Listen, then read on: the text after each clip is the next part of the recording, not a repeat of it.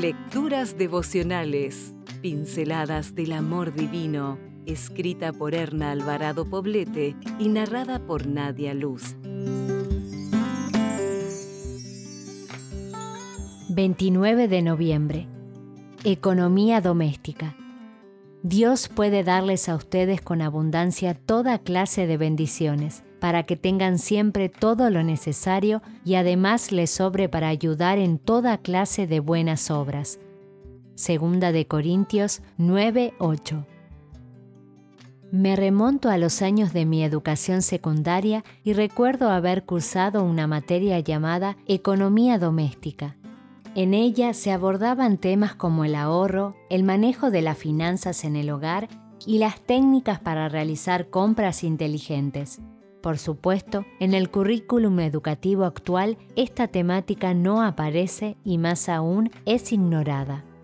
A muchas administradoras de las finanzas familiares les haría bien tomar esta clase, pues la queja frecuente es el dinero no alcanza, el costo de la vida va siempre al alza y los gastos se multiplican. ¿Cómo llego a fin de mes? Es una realidad que el consumismo es avasallador. El mercado pone frente a nuestros ojos ofertas que no son ofertas y oportunidades de compra que no son realmente oportunidades. Son solo trampas de la mercadotecnia para empujarnos a comprar.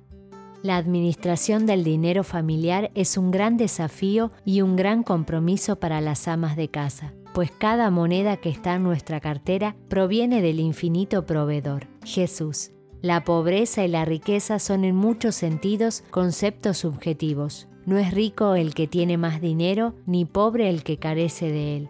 Esto lo define más bien el uso que hagamos de lo poco o lo mucho que poseemos. Dios espera que seamos siervas fieles en este aspecto de la vida familiar que es la administración de los recursos. Usemos el dinero con sensatez, tomando conciencia de que solo somos mayordomos de los bienes que Dios nos ha confiado. Los diezmos y las ofrendas enriquecen a quien las otorga con un corazón alegre en lo material y en lo espiritual.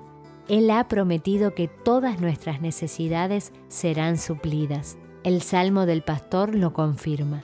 Jehová es mi pastor, nada me faltará. Dios está interesado en nuestra prosperidad en todos los aspectos de la vida, incluido el financiero.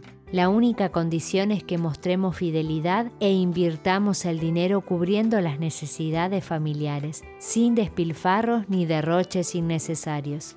Hoy, al salir a realizar tus compras, Abre tu cartera, agradece en oración por lo que hay en ella, sea poco o mucho, y confía en la provisión de Dios.